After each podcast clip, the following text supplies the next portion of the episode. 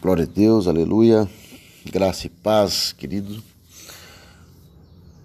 Obrigado, Senhor, pela tua graça e pela tua misericórdia. Que nós possamos nessa manhã nos edificarmos na tua palavra, Senhor. Que nós possamos encher da tua sabedoria. Amados, quem estiver acompanhando, sempre um breve devocional pelas manhãs Abra sua Bíblia em 1 Tessalonicenses, capítulo 1, versículo 5. Diz assim: Porque o nosso evangelho não chegou a vocês somente em palavras, mas também em poder, no Espírito Santo e em plena convicção. Vocês sabem como procedemos entre vocês em seu favor. Amém? Querido, aqui Paulo está ensinando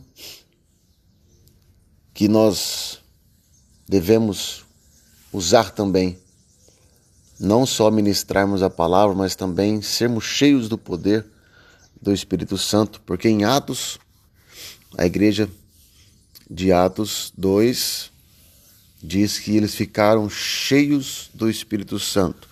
E a partir dali, os apóstolos, os discípulos, não só Pedro, como outros ministravam a cura, a libertação, entre outras coisas, a partir do poder.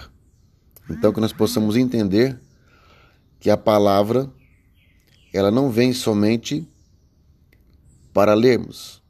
Ela vem juntamente com a fé e poder para libertar os cativos, os oprimidos, e que nós possamos também usar dessa graça ao meu e ao teu favor.